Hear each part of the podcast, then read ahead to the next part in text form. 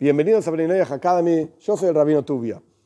Luego de haber visto la perspectiva histórica de por qué no comer parte de un animal vivo, que Dios le permitió una cosa al primer hombre, Dios le permitió luego otra cosa a, a Noyah y a su descendencia, etc., podemos preguntarnos, ¿y por qué? ¿Por qué este cambio en lo que se puede comer?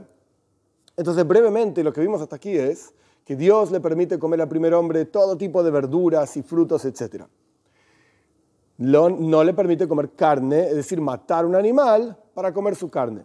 Si el animal ya estaba muerto, la puede comer. El problema no es comer carne, sino que el problema es matar un animal para comerlo. ¿Qué derecho tenés? A pesar de que esto lo agrego yo, no está escrito en el texto de la Torah. Cuando viene Noyaj, luego del diluvio, Dios le permite comer carne, es decir, matar un animal para comer carne. En ambos casos, tanto el primer hombre, su descendencia, como Noyaj, su descendencia, hubo 10 generaciones entre el primer hombre y Noyaj, estaba prohibido tomar una parte de un animal vivo y comérselo, a pesar de que no lo mates. Ok, perfecto. Esto es lo que estamos estudiando. El Ramban, uno de los grandes comentaristas de la Torah, ahora explico quién era, tiene una idea de por qué este cambio entre la generación del primer hombre y la generación de Noyaj. ¿Quién era Ramban? Ramban, punto número uno, es con N de nada al final. Se llamaba Rabbi Moshe ben Nachman. Vivió en España, año 1250 aproximadamente. A no confundir con Rambam, con M de mamá al final. Rambam, Rabbi Moishe ben Maimon, también vivió en España, unos 100 años, 150 años antes de Rambam. Maimónides es el Rambam, porque su padre se llamaba Maimon, Rabbi Moshe ben Maimon. Nachmanides es el Ramban, con N de nada al final. Rabbi Moshe, también se llamaba Moshe, ben Nachman, otro personaje. Okay. ¿Qué escribe el Ramban?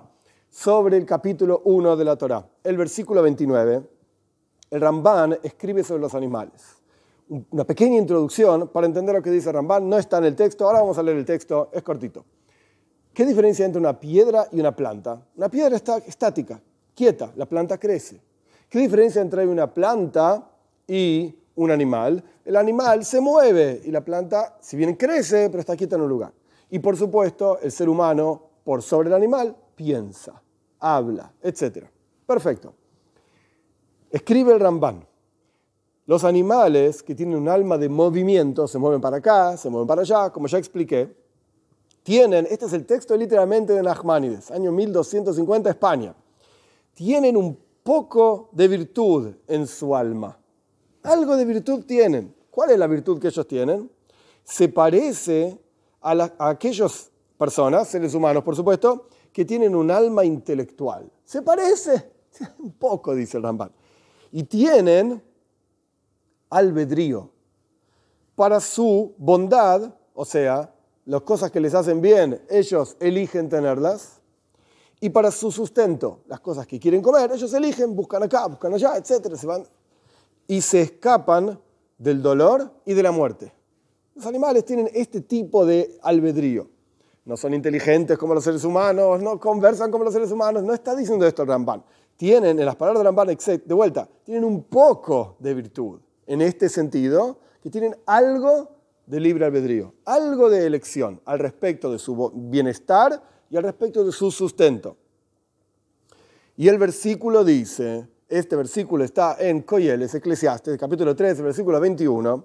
¿Quién sabe? El espíritu del ser humano se eleva y el espíritu de los animales desciende hacia la tierra. Quiere decir que no me vengas a decir que es igual que un ser humano. No es igual que un ser humano, pero tiene algo de virtud, dice Ramban.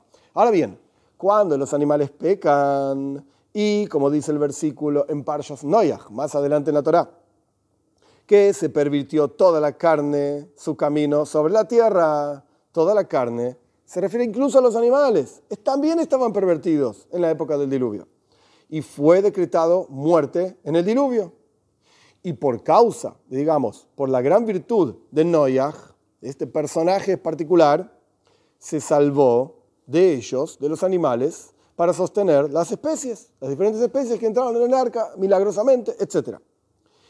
Entonces, se salvaron gracias a Noyaj. Entonces Dios les dio una especie de recompensa a Noyaj, volviendo al texto del Ramban, les dio permiso para degollarlos y comerlos, porque existen gracias a él. Los animales existen gracias a Noyaj. que los salvó por su mérito, etcétera, etcétera, entonces podés comer animales. Aún así, dice Ramban, no le dio permiso al ser humano, por supuesto, de comerse, digamos, la parte del animal mientras el animal está vivo. O sea, no tienen permiso sobre el alma propiamente dicha del animal.